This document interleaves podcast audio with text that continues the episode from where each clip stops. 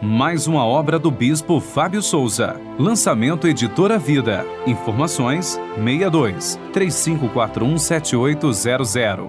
Fonte FM. Política, religião e futebol não se discutem. Aqui no programa Fábio Souza com você, é claro que se discute. Tem também entrevistas, debates, polêmicas. Fábio Souza.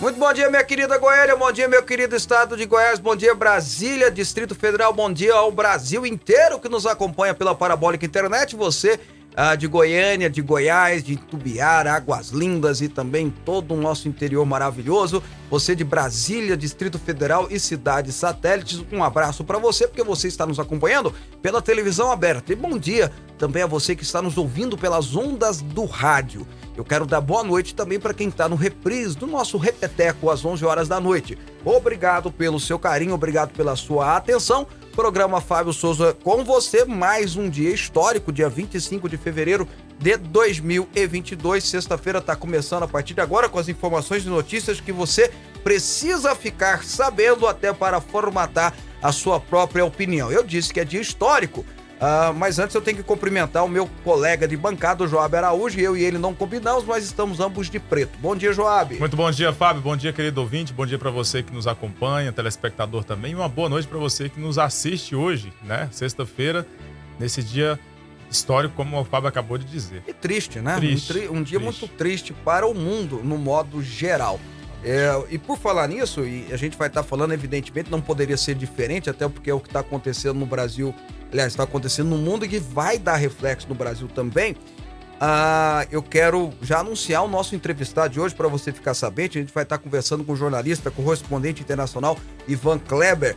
Ele é um cara que entende muito, faz muito sucesso nas redes sociais, entende muito da Europa e ele vai estar conversando com a gente, vai estar conversando com a gente sobre o que está acontecendo lá, né? Porque a Europa inteira está em, em em aspersão, a Europa inteira está esperando para ver o que vai acontecer, porque pode afetar, pode surgir sim um grande, um conflito ainda maior do que está acontecendo.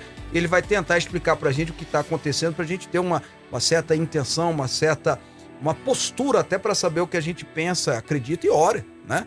Até porque oração nesse momento faz toda a diferença. Então, o Ivan Kleber é um dos caras que mais entende, pelo menos nas redes sociais, faz muito sucesso nisso aí. Vai falar com a gente ao vivo de Londres. Ele que mora em Londres, na Inglaterra, vai falar com a gente daqui a pouquinho. Você não pode perder essa mega entrevista aqui no programa Fábio Souza com você. E você vai poder participar também, dando a sua opinião, mandando o seu recado, fazendo a sua denúncia, dando a sua bronca, xingando, apesar que eu não leio o xingo, mas o resto você pode registrar através do seguinte WhatsApp: 629-9836-9866. Se você puder repetir, Job, repete mais uma vez. 629-9836-9866. Esse é o WhatsApp do pessoal de casa. Manda texto pra gente, se possível, assine, por favor porque a gente tem dificuldade de acompanhar quando é no, no áudio. Aliás, dificuldade não, a gente não consegue te ouvir. Versículo do dia. Agora, no programa Fábio Souza com você, é momento de fé e reflexão. Ah, Mateus capítulo 5, verso 13. Eu tô lendo Mateus 5 agora, que começa lá do, do texto que eu li ontem: os pacificadores serão chamados filhos de Deus. Ah, Jesus fala o seguinte: Vós sois o sal da terra, ora, se o sol vier assim insípido, como vai restaurar o sabor? Para nada mais presta senão para lançado fora, ser pisado pelos homens. Muitos cristãos que servem a Deus de verdade, não estou dizendo quem se diz cristão, mas eu estou falando cristão de verdade, muitas das vezes é pisado pelos homens porque deixa a sua função de salgar, deixa, deixa a sua função de ser diferente, de fazer a diferença de se portar como diferente ante a sociedade, ante os problemas do mundo. Uma pessoa que se diz e que de fato é discípulo de Jesus, ele sempre vai se posicionar como Jesus se posicionaria. Denunciando o que está errado, denunciando o que é pecado, não é sendo bonzinho, paz e amor, não. Quando tem coisa errada, Jesus denunciava ao ponto de expulsar os vendilhões do templo com chicote, mas sendo humilde de espírito e manso de coração, porque isso faz toda a diferença. Aprenda isso, aprenda a ser como Jesus, seja sal da terra, continuação do texto, seja luz do mundo, e assim brilhe a vossa luz diante dos homens e de Deus, para que glorifique ao Pai que estás no céu. 11 horas e 6 minutos. Fábio Souza. Olha, ontem, ontem eu, eu vou dar um tempo aqui na nas notícias internacional, né? E a gente lembrar que ontem o Congresso, a Câmara dos Deputados, aprovou por maioria, maioria chamada maioria simples, um pouco mais de 206 votos, aprovou a liberação da jogatina no Brasil. Aprovou a liberação dos, dos eh, cassinos, do jogo do bicho e de outros jogos aqui no Brasil, chamados jogos de azar. O projeto agora vai para o Senado e se for aprovado ao Senado e tem uma tendência, porque quando a Câmara aprova, dificilmente o Senado volta atrás, tem uma tendência a ser aprovado, vira lei e entra em voga ou começa a valer, começa a funcionar com a aprovação do presidente Bolsonaro, se ele sansa- sancionar ou não. Ontem o presidente Bolsonaro, da sua tradicional live de quinta-feira, disse que se chegar o projeto na mão dele, se o Senado aprovar, portanto, ele vai vetar. Isso pode trazer, é claro, se não foi combinado, que às vezes essas coisas em Brasília tem muito de teatro. Pode ter sido combinado já com os russos, né? Já que a gente tá falando tanto da Rússia. Pode ser que tenha sido combinado. Mas se não foi combinado, se não foi acordado, pode trazer uma, uma tumul- um- um tumulto na chamada base aliada do presidente, formado basicamente pelos partidos conhecidos por todos como Centrão. Por quê? Porque o maior patrocinador, o maior benfeitor desse projeto de lei, e já era antes mesmo, na época que eu estava lá no Congresso, quando eu era deputado, ele já era o grande benfeitor, o grande patrocinador, é nada mais, nada menos do que o presidente da Câmara, Arthur Lira. Ele tem muito interesse e defende isso com muita determinação a, e articula para tal, deve fazê-lo no Senado, para que os jogos de azar, os cassinos, eu repito de novo, ah, o jogo do bicho e outros jogos correlacionados se tornem liberados no Brasil. Tanto Arthur Lira como seus eh, apoiadores dizem que o projeto vai aumentar a arrecadação, porque nós vamos ter mais pagadores de impostos, vai gerar emprego e renda, em especial em cidades mais afastadas. A defesa dele veemente é porque o Nordeste pode ser bem, é, bem aproveitado. Criou-se novos impostos, inclusive impostos para serem aplicados a empresas que vão usar e utilizar dessa lei para confeccionar os seus negócios. Enfim, essa é a defesa. E tem uma parte do Congresso Nacional, formado principalmente por ah, eh, partidos, ou melhor dizendo, frentes parlamentares religiosas, católicas, evangélicas, que estão radicalmente contra, porque, segundo consta, vai contra os costumes. Eu, evidentemente, faço parte, não votei, não sou deputado mais, mas e se estivesse lá, faria um- uma grande luta para não aprovação, para rejeição desse projeto, que considero ser muito, muito, muito perigoso e danoso para a sociedade brasileira. A arrecadação não justifica porque nós vamos criar grandes lavanderias de dinheiro. Se antes de ser legalizado já existe, imagina com total acesso, com propaganda de televisão, com propagandas e, e- e marketing para atrair a atenção, nós criaremos grandes lavanderias de dinheiro, de negócios escusos. Não assustem-se o PCC, não assustem-se o Comando Vermelho, não assustem-se outras facções criminosas de tráficos pesados não venham a ter os seus próprios cassinos.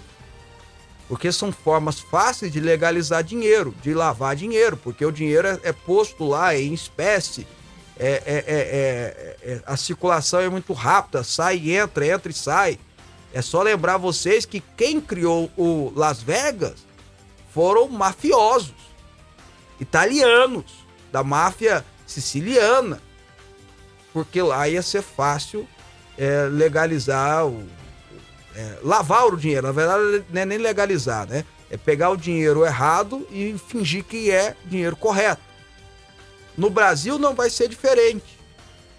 No Brasil, grandes contrabandistas, no Brasil, grandes traficantes e no Brasil, grandes contraventores, como é chamado, né, pela legislação, vão ser extremamente bem, bem, bem financiados.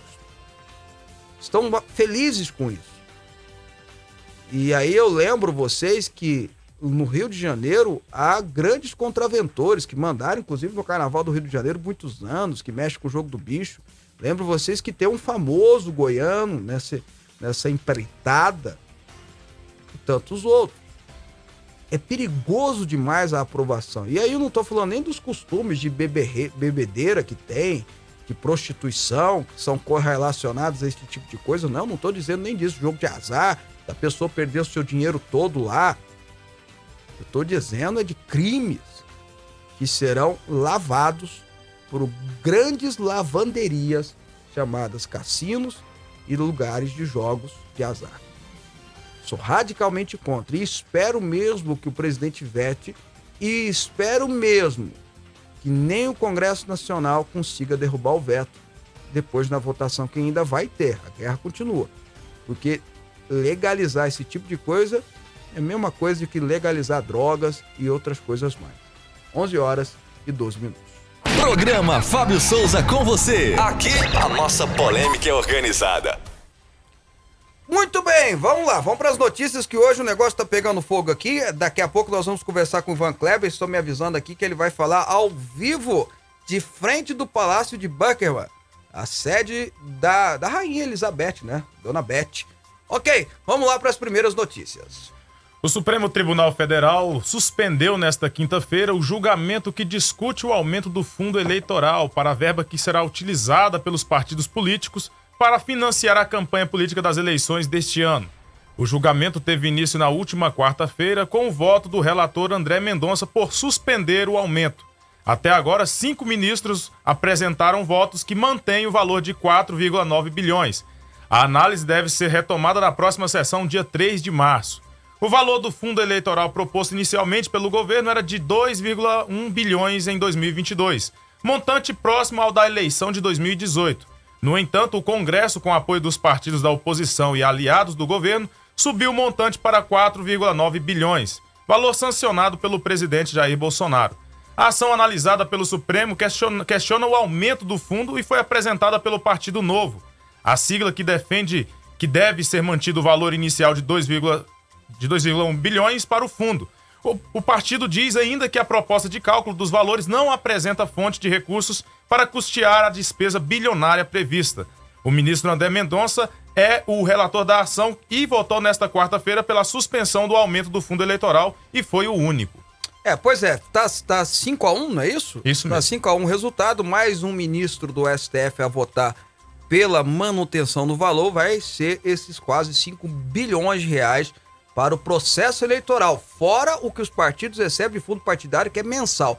O fundo eleitoral é para eleição, eles recebem agora, paf, no mês de junho recebe e é distribuído entre os seus candidatos. A ação do Partido Novo, que foi acatada pelo relator, que é o ministro André Mendonça, recua recua para o valor da eleição anterior, ou seja, cai para menos pela metade. Já um valor assustadoramente alto para um país com tantos problemas como, como o nosso. O André Mendonça ainda colocou um, um, na sua decisão um ponto para que não, que não pairem dúvidas, colocou ainda aumentar o que foi perdido pela inflação. Então vai para 5, vai para 2.3, alguma coisa assim, se, se não me falha a memória, se meus cálculos estão na minha cabeça aqui, equivocados. Uh, se não estão equivocados, evidentemente. Bom, e, e, a decisão dos ministros é manter esse valor. Só mais um, só mais um voto, acabou, não tem discussão. É esse essa grana toda. Os ministros estão corretos, por mais que doa aqui na minha barriga falar isso, em tomar a decisão, em dizer que a decisão compete única e exclusivamente ao Congresso Nacional, porque é ele que faz o orçamento. Mesmo eu sabendo que se o Congresso Nacional tirar dinheiro dos judiciários, eles vão dizer que é inconstitucional, né? Ou seja, há dois pesos e duas medidas nisso aí. Mas o André Mendonça, na sua decisão, apontou algo que pode ser a brecha. que poderia ser a brecha, que foi até o que o Partido Novo trouxe, que é dizer que não teve na decisão, melhor, é, na decisão do Congresso Nacional, a previsão de onde tirar o dinheiro. E isso é inconstitucional. Portanto, os ministros poderiam sim declarar inconstitucionalidade, porque não há previsão orçamentária de onde tirar o dinheiro. Disse apenas que vai ter que ter o dinheiro. Mas quando você faz essa declaração, até no próprio orçamento, você precisa dizer qual vai ser a fonte pagadora. Qual o imposto, qual de onde está sendo arrecadado. E não teve, foi só assim, é para tirar do erário, é para tirar do cofre público. Então, nas duas interpretações, escuta bem, os ministros do STF poderiam tomar a decisão de dizer que é inconstitucional por causa disso, como dizer que é constitucional porque é uma decisão que compete ao Congresso apenas. E nesse caso, eles escolheram pelo montante de 5 bilhões, de 4,9 bi bilhões de reais a ser gasto nas eleições. E eu repito o que eu falo sempre: um país como o nosso, com tantos problemas, que ainda tem 100 mil milhões de brasileiros vivendo sem esgoto, sem água tratada, que tem ainda educação e saúde longe de ser razoável, que ainda tem gente morrendo sem um tratamento médico decente, que tem a infraestrutura como a nossa, gastar 5 bilhões em eleição é para acabar com os piqui de Goiás e do resto do mundo, se é que tem outros lugares que tem piqui. É uma vergonha. É uma vergonha doída. Olha, um homem foi detido após invadir e vandalizar um templo da Igreja Evangélica Assembleia de Deus, localizada no centro do município de Tauá, Olha a camisa Ceará. dele, a camisa dele. É. Ah. Na última quarta-feira, Ronaldo Carlos Lopes era filiado ao Partido dos Trabalhadores e participava de diversas atividades de militância. A polícia militar foi acionada e conduziu o homem à delegacia regional de Tauá, onde foi lavrado um termo circunstanciado de ocorrência, seguido da liberação do rapaz. Segundo a versão da família, Lopes sofre de transtornos psicológicos. É, era filiado porque o Partido dos Trabalhadores, ao saber, suspendeu a sua filiação. Por isso que a gente está dizendo, usando Esse o termo... era bem recente. É, né? exatamente. Por isso que nós estamos usando o termo era filiado, que é o termo correto, porque o Partido dos Trabalhadores, o PT, né, tomou a decisão, porque ele entrou na Assembleia de Deus e quebrou todo. Mas o PT não fez isso com o vereador Tiago de Curitiba. Continua sendo vereador continuou, continuou petista. E com aquela turma toda, porque ali devia ter umas 30, 40 pessoas com ele, as cenas pelo menos parecia, todos travestidos de vermelho, ou a maioria, com roupas do partido, gritando gritos de guerra, e não fizeram nada. Bom, o que esse rapaz, pelo menos nesse caso lá do Ceará, é Ceará? Existe? Ceará, isso mesmo. Pelo menos nesse caso, a polícia prendeu o cara. Porque ele infringiu contra o artigo 208 da nossa Constituição Federal, é, no Código Penal, perdão, infringiu contra o Código Penal e contra o artigo 5 da Constituição. O artigo 208 do Código Penal diz que fizer, fazer o que ele fez ali, ou que o vereador Tiago fez lá, e a turma dele, lá em Curitiba, é cadeia. A pessoa tem que ser cadeia. Então, cumpriu-se a prisão dele, fez-se o ato circunstancial e liberou ele, porque a família, provavelmente porque a família disse que ele tem transtornos psicológicos. Mas enquanto estava fazendo a militância política, não tinha, né? Interessante isso, bem, né? né? A, a cabeça estava boa, né? uhum. Aí ele ataca uma igreja. Bom, o problema é que é o seguinte: é o segundo ataque. É consecutivo. Né? Transformando as, as igrejas cristãs em inimigos políticos. Ok. É, adversário político existe. Existe. Cada um tem o direito de dizer qual é o lado que quer e de, democraticamente. O que não pode acontecer é vandalismo, porque é crime. O que não pode acontecer é violência, porque é crime. O que não pode acontecer é ofensas mentirosas, porque são, que é crime. E o que não pode acontecer é invasão de templos religiosos e destruição dos mesmos, porque é crime dito no artigo 208 do Código Penal.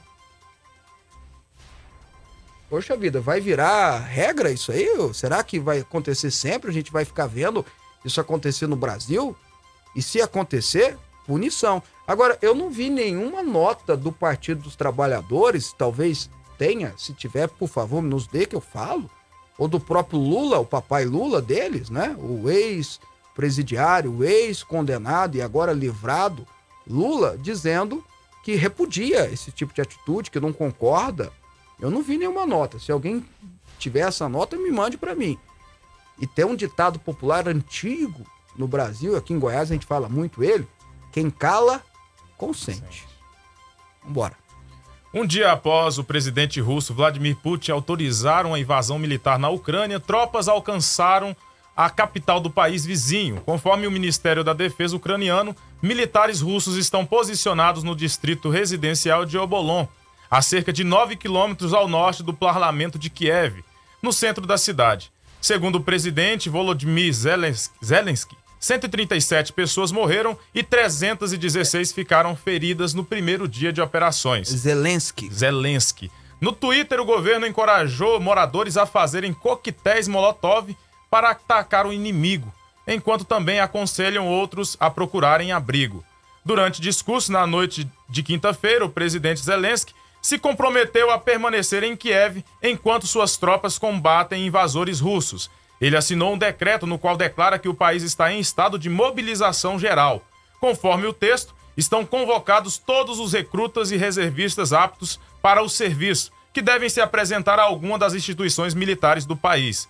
Após meses de escalada militar e intemperança na fronteira com a Ucrânia, a Rússia atacou o país do leste europeu. O que se viu nas horas a seguir, porém, foi um ataque a quase todo o território ucraniano, com explosões em várias cidades, inclusive incluindo a capital Kiev. Em seu pronunciamento antes do ataque, Putin justificou a ação ao afirmar que a Rússia não poderia, aspas, tolerar ameaças da Ucrânia. Putin recomendou aos soldados ucranianos que larguem suas armas e voltem para casa. O líder russo afirmou que ainda não que não aceitará nenhum tipo de interferência estrangeira. É, gente, agora tá saindo aqui uma notícia recente, né? Que a TV ucraniana está ensinando a fazer coquetéis molotovs para que a população possa se defender. Eu acho que isso é um, é um disparate, porque é, você colocar senhorinhas, senhores, né, pessoas até jovens, mas despreparadas, para fazer coquetel molotov e jogar em tanques e jogar em soldados ultramente preparados, é chamar para a guerra, né? É chamar para matar essas pessoas. É, eu, eu não duvido de um povo, quando ele quer lutar pela sua liberdade, pela sua coragem, mas não pode também passar de, de, é, de passar para algo irresponsável. Trazer a população que está morrendo de medo, que está se escondendo com cenas, a gente viu cenas terríveis, é, de pessoas se escondendo dentro do, dos metrôs, né, dos túneis de metrôs, de bunkers e etc e tal, é, é perigoso, perigoso. E ontem eu disse algo, a cena do Biden falando ontem, as palavras do Biden, em certo momento dando um sorrisinho, sorrindo, não sei se brincaram com ele ou não, para mim só encorajou o Putin mais ainda. Só encorajou o Putin mais ainda. Você põe o Putin de um lado e o Biden do outro, meu amigo, é só você ver quem que você vai ter mais medo. Quem demonstra mais força. O Biden é a figura da fraqueza. E não, ah, alguém vai dizer porque ele é velho? Não, porque nós conhecemos presidentes, líderes que são velhos, que você olha, você não vê fraqueza. O Íris, o Íris Rezende, né? Falecido há pouco tempo. O Íris, final do ano passado. O Íris Rezende foi prefeito de Goiânia até os seus 87 anos. A gente olhava para ele, era a força. Uma força da natureza até. Até os adversários respeitavam isso nele. Não é isso? Eu tô... Realmente, não, era, tinha uma força, né, um vigor, do, é, tinha 10 anos mais que o Biden. E a gente olhava para ele, uma força, uma força da natureza, um vigor. Você não, não achava que eh, eh, o Iris, em hipótese alguma, demonstrava fraqueza. O Biden demonstra total fraqueza.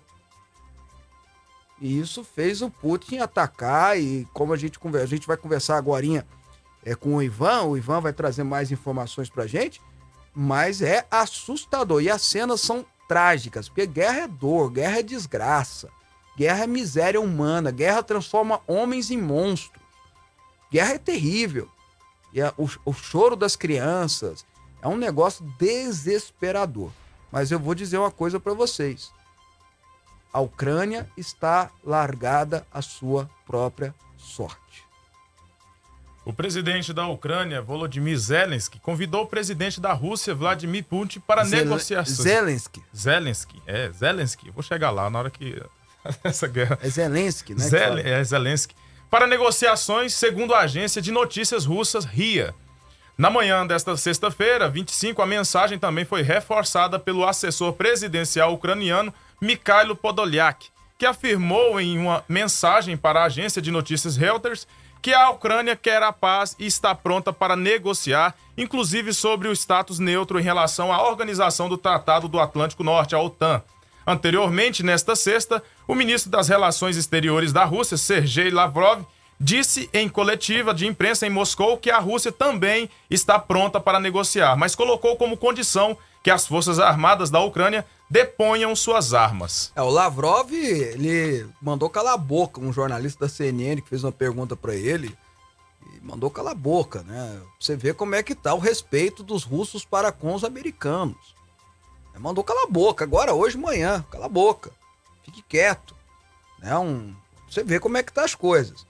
Ah, e agora, pedir o, o Zelensky querer fazer um tratado de paz, é urgente isso. Até porque os Zelensky sabe que estão chegando perto dele, já chegaram em Kiev, já estão. O exército tá lá e estão atrás dele. Eu acho até. É, é- é difícil isso acontecer, mas talvez o Zelensky deveria fazer um sacrifício em prol do povo da Ucrânia. Porque, amigos, olha, eu sei que é uma invasão bárbara, eu sei que deve ser condenado, e eu condeno essa invasão da, da Rússia. É um Barcelona contra o Aparecidense, e Aparecidense Série B ainda, é, é time B ainda por cima. É uma, é uma guerra totalmente é, dispari- é, com disparidades bélicas assustadoras, é, é ao ponto de, de mandar a população fazer coquetel molotov. É uma coisa absurda o que está acontecendo ali. E eles estão abandonados à sua, à sua própria sorte. Talvez o Zelensky deveria até renunciar e, e, e fazer uma rendição, negociar uma rendição e acabar com isso. Para que menos pessoas venham a morrer. É, é complicado isso, meu amigo. As cenas são muito trágicas. É, é muito difícil o que eu tô dizendo aqui, porque qualquer pessoa que chega no poder, que chega a ser presidente, se ele tem um pouquinho de compromisso com a sua nação, com o seu povo, ele não quer entregar a sua nação. Ele não quer ser o presidente que, que entregou uma, a uma. A, a- a um- uma expansão invasora, né? A uma nação invasora. Ele não quer ser. Entretanto, para evitar um mar de sangue, para evitar mortes de criança, para evitar mortes de mulheres, de civis. Não sei, não sei se, se ele. Eu, acho que ele deveria e talvez alguns agentes do Ocidente, já que não vão ajudar mesmo, já que largou, né, a- a- ao já largou a sua própria sorte, e se você parar pra pensar bem, não pode mesmo intervir, porque você imagina a OTAN entra nessa guerra, imagina os Estados Unidos entra nessa guerra. O que é confuso? Vira guerra mundial. Vira a terceira guerra mundial com proporções é, é, terríveis, porque nós fi- ficamos 30 anos, 30 anos da famosa cortina de ferro, da Guerra Fria, sobre a ameaça de termos uma terceira guerra mundial e uma guerra nuclear contra as duas maiores potências bélicas e nucleares do mundo, que é os Estados Unidos e a Rússia, na antiga União Soviética. Veja bem, voltamos a essa estaca. Voltamos a isso. É complicado, é tudo complicado, viu? Com toda a sinceridade, é tudo complicado. E olha, uma participação aqui, o, o- Joab. eu sei que é Joab, que isso. 5719, o ex-presidente da Ucrânia é uma piada. Não preparou o país para a invasão, que já era uma tragédia anunciada, confiou e foi abandonado pelo Ocidente. Agora quer colocar crianças e idosos para jogar molotov em soldados russos, que diga-se passagem, é o segundo exército mais preparado do mundo. Uma última notícia para falar dos brasileiros lá e aí a gente vai falar com o Ivan Kleber. O plano preparado pelo Itamaraty para evacuar os cerca de 500 brasileiros que estão na Ucrânia envolve uma cooperação internacional com ao menos quatro países aliados do Brasil na região do leste europeu. O principal deles deve ser a Polônia, país que possui uma das maiores fronteiras com o território ucraniano e que tem histórico de cooperação recente com o Brasil para repatriação de brasileiros. Além da Polônia, o governo brasileiro negocia uma cooperação com a Romênia, a Hungria e a República Tcheca para evacuar brasileiros da Ucrânia. Os dois primeiros países também fazem fronteira com os ucranianos. O plano esboçado pelo Ministério das Relações Exteriores envolve transportar os brasileiros até um desses países europeus por terra e de lá iniciar a transferência aérea para o Brasil. O plano esboçado pelo Itamaraty deve incluir a retirada de cidadãos de outros países da América do Sul que pediram ajuda ao Brasil nas últimas horas, entre eles de Chile, Argentina, Paraguai e Uruguai. Os detalhes do plano foram apresentados pelo ministro das Relações Exteriores brasileiro, Carlos França, ao presidente Jair Bolsonaro durante reunião no início da noite de quinta-feira.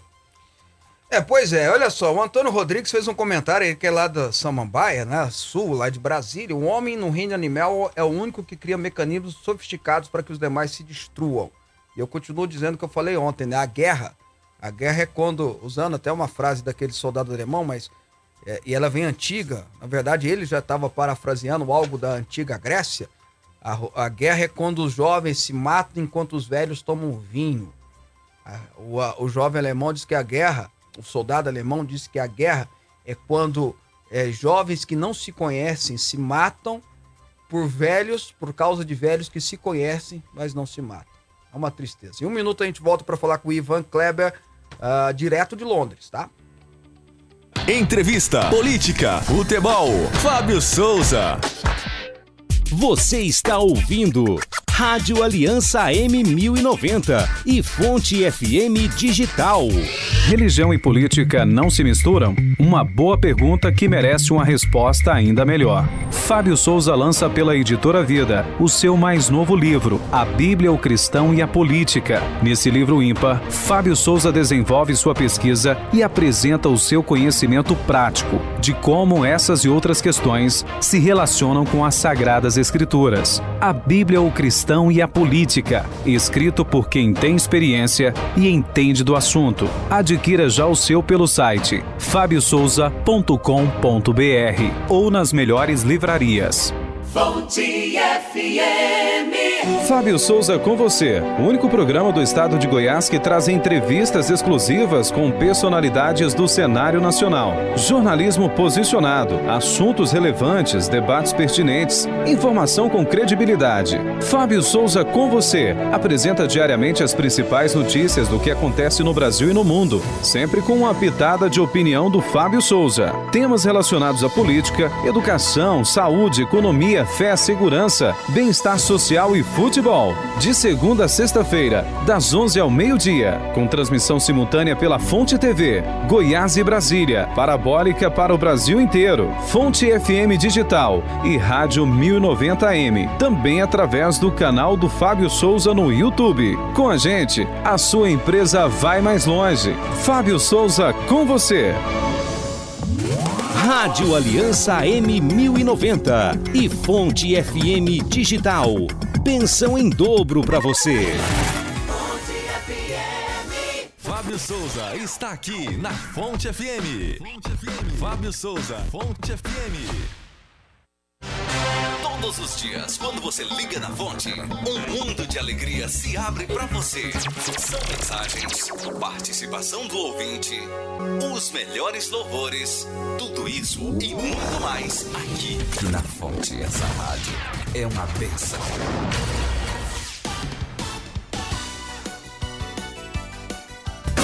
Fábio Souza.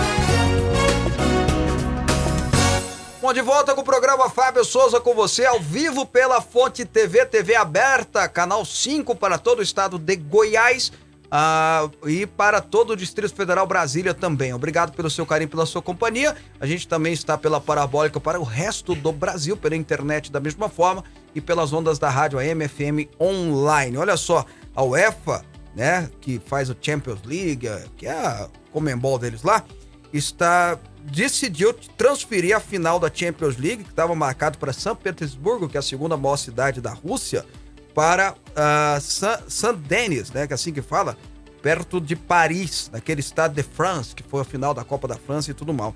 Mas a final vai, da Champions vai ser dia 28 de maio na Rússia e transferiu. E quem está pressionando a FIA, a Federação Internacional de Automobilismo, que faz a Fórmula 1 é os pilotos, porque tem a prova programada para setembro lá na Rússia, eles querem que seja cancelada. Você vê que a pressão tá para tudo quanto é lado. Bom, Vamos conversar então a partir de agora, direto de Londres, com o Ivan Kleber. Ele é correspondente internacional, tá na frente ali do Palácio de Buckingham. Que legal, que bacana. Ao vivo de Londres, muito conhecido nas redes sociais por trazer esse patamar de como que tá acontecendo as coisas no mundo todo. Ivan, obrigado por ter nos recebendo, aliás, por participar com a gente aqui. É um prazer recebê-lo.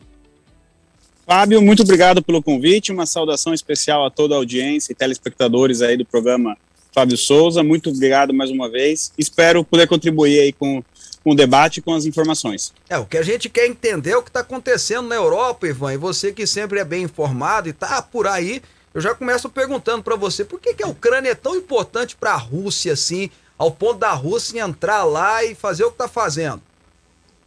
São dois motivos. Um deles, o Vladimir Putin em pessoa informou o mundo. Né? Ele na segunda-feira, uh, ele fez um pronunciamento muito importante é, de dentro do Kremlin.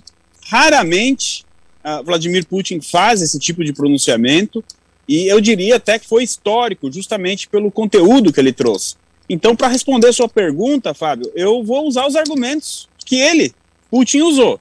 Obviamente, uh, da, dentro da perspectiva do Vladimir Putin.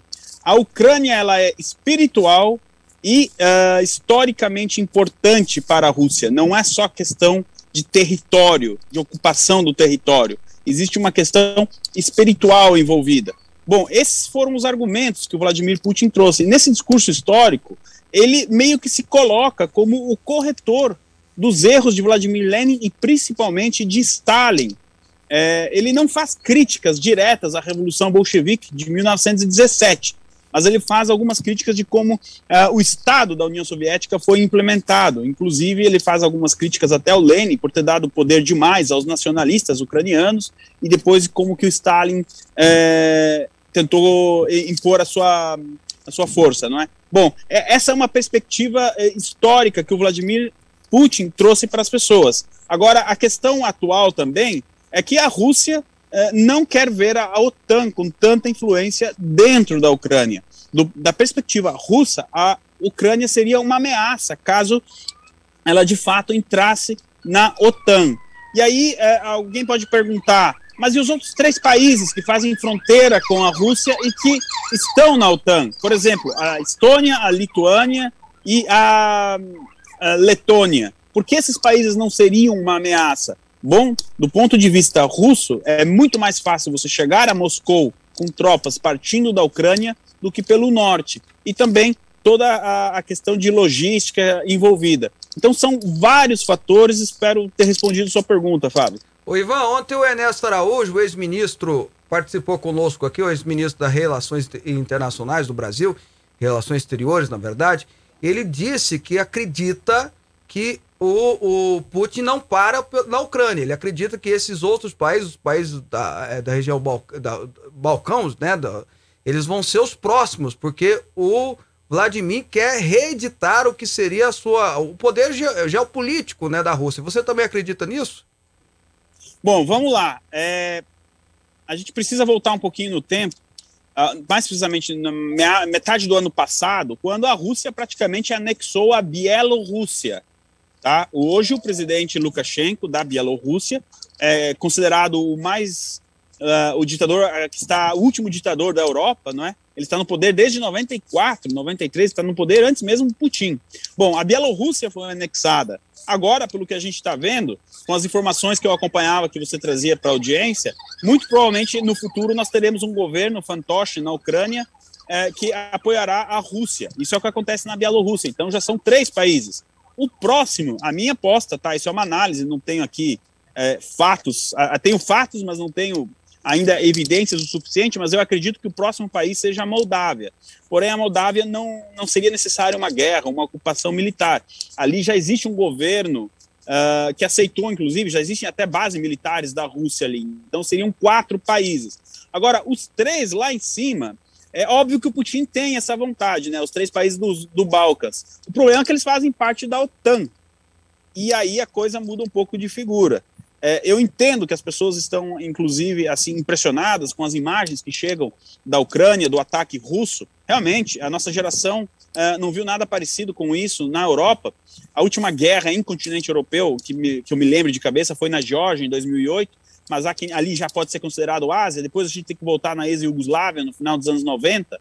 É, porém, o que acontece? Aqueles três países fazendo parte da OTAN, o Putin mesmo já deu a entender, óbvio que ele joga muito com, com a falsa informação, mas ali a OTAN poderia fazer o que ela não está fazendo hoje na Ucrânia, ou seja, contra-atacar. Então, é, eu concordo em parte com a opinião uh, do ministro Ernesto, do ex-ministro Ernesto, porém, é, acho que a situação, a vida do Putin seria muito mais complicada naqueles três países dos Balcãs. Agora, anotem aí, a Moldávia muito provavelmente será o próximo, e, Fábio, o que nós estamos vendo nos dias de hoje é a queda da nova cortina de ferro uh, na Europa. É, eu, eu, eu, ia te perguntar isso. Será que nós vamos ver, vamos começar a vivenciar uma reedição da, do que era chamado Guerra Fria, né, das, da, das décadas passadas? Porque é, você está tá me dizendo, né? A gente viu, você está aí na Inglaterra, o Boris Johnson fazendo as ameaças. O, o, próprio Biden, bom, fraco em pessoa, mas fazendo as ameaças. O Macron fazendo as ameaças. Mas ninguém quer ir lá né, defender a, a, a, a, a a, Ucrânia. A, Ucrânia, obrigado. É, a Ucrânia.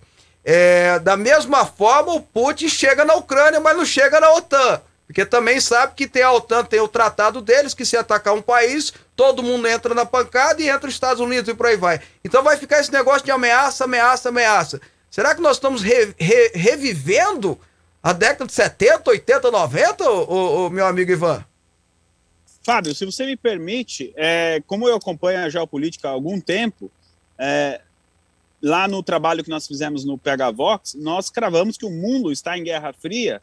Se você quiser uma data, talvez desde a noite da eleição uh, do jeito que foi nos Estados Unidos, que levou Joe Biden à presidência, ou talvez até um pouco antes. Uh, o mundo está em Guerra Fria pelo menos desde 2020, Fábio. Agora que as pessoas estão tendo uma noção do que é uma Guerra Fria, é, se você pode chamá-la de 2.0, ou continuação da Primeira Guerra Fria, a isso aí será a história a definir, não é? Mas sim, com certeza, já estamos em Guerra Fria e o que nós estamos vendo agora são os parâmetros de fronteiras, aonde que as fronteiras vão terminar de um lado e começar do outro. É, muito provavelmente, talvez não com as tensões parecidas, mas nós teremos aí no futuro uma situação muito parecida com as da Coreia do Norte e Coreia do Sul.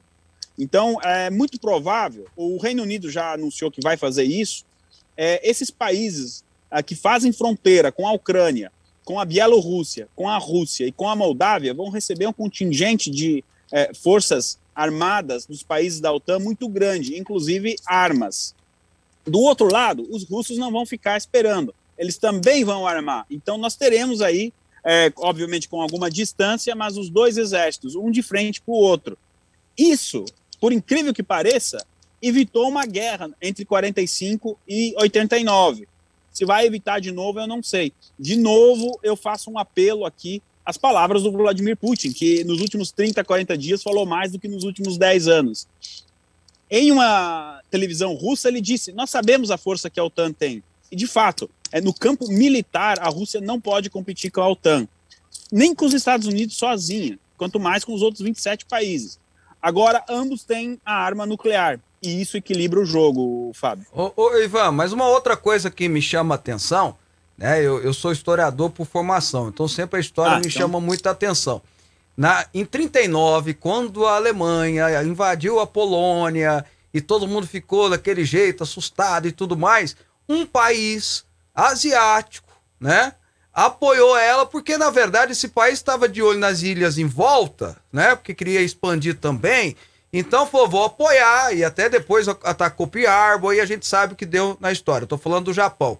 Me chamou muita atenção o fato da China ter apoiado a Rússia, ter apoiado esse ataque russo, né? Esse, essa invasão russa.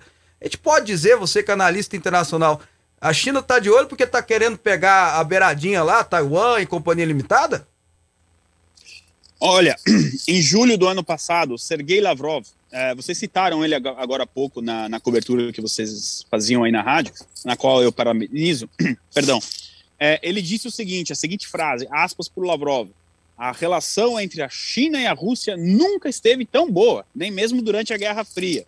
Bom, fecha aspas por Lavrov. É óbvio que a China é aliada incondicional da China, perdão, da Rússia, E sim, ela está de olho em Taiwan. E ali também, caso tenhamos uma tentativa de invasão por parte da China, a OTAN vai ficar de mão amarrada de novo. E é de novo uh, uma potência nuclear, não é? A China. Bom, é, são as cortinas de ferro que vão caindo. E sim, a China e a Rússia estão muito mais aliadas do que as pessoas possam imaginar. Você quer um exemplo, Fábio? É, essa, tu, todos esses eventos que nós estamos acompanhando, a Rússia estava pronta pelo menos desde dezembro para efetuar essa operação. Muito provavelmente, bom, os fatos agora dizem que a gente tinha razão. Lá no Pegavox nós trabalhávamos com essa linha. Xi Jinping deve ter pedido esse favor, entre aspas, a Vladimir Putin: olha, você quer invadir a Ucrânia? Tudo bem, mas invade depois da Olimpíada de Inverno. Eu não quero problemas, a gente precisa da Olimpíada porque ela é uma propaganda para o país. Então você espera um pouquinho aí. Bom, é, domingo à noite terminou a Olimpíada. Na segunda, o, o eu ia chamar ele de Lene. O Vladimir Putin fez o anúncio que fez. Acho que os fatos falam por si só, né, Fábio? É coincidência, né? Uma coincidência ter terrível. Tremenda, né? Ah, vamos lá, Joab Araújo, entra na entrevista, por favor. Muito bom dia, Ivan. É um prazer ter você no programa. Bom dia. A minha pergunta é assim: o, presidente da Ucrânia chamou o Putin para negociações para evitar mais mortes. Você acha que qual que é o rumo dessa guerra e a Ucrânia deve recuar? Ah, bom, a Ucrânia já está recuando. Esse pedido já é, obviamente, um, um recuo. A dúvida é se os russos vão querer sentar na mesa com Zelensky. Eles querem sentar na mesa com a Ucrânia, o que é completamente diferente. Ah, essa é a minha única dúvida. Uh, o Boris Johnson, essa é uma, é uma, uma, perdão, é uma informação que eu ainda não posso confirmar, tá? Com, eu, eu até estava até, até agora há pouco próximo ao parlamento, buscando conversar com as pessoas, enfim, é, de que o Reino Unido daria o asilo político, não é? Ao Zelensky e à família dele, mas eu ainda não posso dizer isso como informação real, tá? É zum, zum, zum. Não posso confirmar isso. Então, é, o que acontece? É, os russos disseram que o Zelensky mentiu nessa, é, nessa intenção dele. Porém, há movimentos já de, diploma, de diplomacia. Eu acredito se vai ser o Zelensky ou não, alguém por parte da Ucrânia vai sentar com os russos. E olha, eu não excluo que isso possa acontecer já durante o final de semana. E aí é, nós teremos a oficialização da Ucrânia. A, os russos querem dizer que ela permaneça neutra, mas não tem como. Uhum. É, ou ela vai ficar pró-Rússia, nesse caso, pró-Rússia. E do lado da OTAN, o que eles podem exigir é o seguinte: é para a Ucrânia ficar sem armas, tudo bem. Então, quem vai controlar isso vai ser a ONU. E aí é aquela coisa: os inspetores da ONU ficarão permanentes ali na Ucrânia e tudo mais. Se os russos aceitarem isso, o que eu acredito que existe uma possibilidade que eles aceitem, aí a gente volta com o governo. Provavelmente a gente vai ter uma eleição, dois, três candidatos pró-Rússia ali, vai ganhar um deles, e nós teremos essa influência russa ali acalmando um pouco uh, no curto período aí as tensões. Mas de imediato eu acredito que a gente possa ter aí uma conversa em Minsk, na capital da Bielorrússia, já em, no final de semana. E olha só, o Putin, é, é, ou Vladimir Putin, como alguns chamam, é, por que ele quer que essa reunião aconteça em Minsk? Bom, ele não quer que nenhum membro do seu governo seja capturado em uma reunião na França ou na Alemanha. Então ele prefere disputar essa partida em território amigo, ou seja, a Bielorrússia. É, estrategista, o Putin, você pode falar qualquer coisa dele, né? É o que eu falei ontem no Twitter, né? Ele é mau, mas burro ele não é, de jeito nenhum, né? Isso aí é certeza absoluta. Mas deixa eu te fazer uma pergunta com, pra gente analisar um pouquinho o Zelensky. É lógico que a Rússia atacar a Ucrânia é errado e deve ser condenado, mas o, o Zelensky talvez ele não foi inocente demais, ou Uh, o fato dele não ter, não é um político profissional, né? Ele era um ator, ele era um comediante que ficou famoso na Ucrânia toda e aí se candidatou presidente e já virou presidente do. Será que isso não, não afetou até o seu julgamento? Uh, foi caiu na conversa de poder participar do Ocidente? E, enfim, eu, tô tentando analisar o que levou a essa guerra, entenda?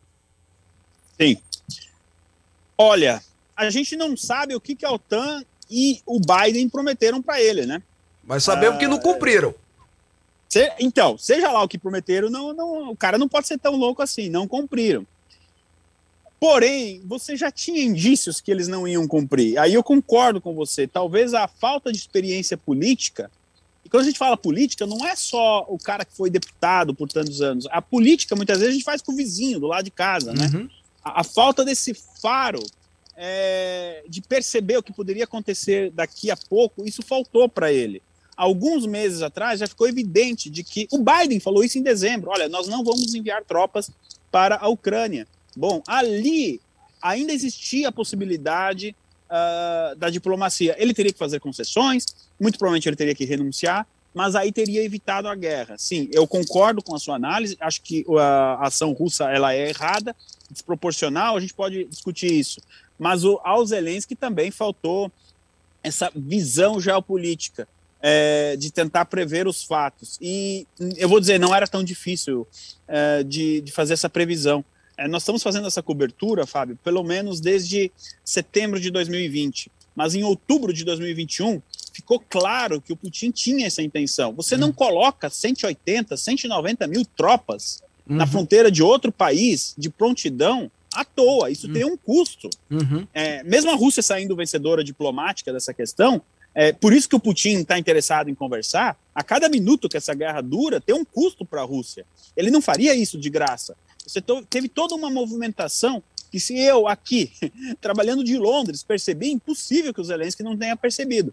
Aí, é, com os fatos que a gente tem na mesa agora, ah, vamos dizer que, ele, que faltou essa leitura. Agora, quem sabe ele vindo para Londres, ele resolve abrir a boca. Eu acho que o Zelensky, é, alguma coisa me diz, tá?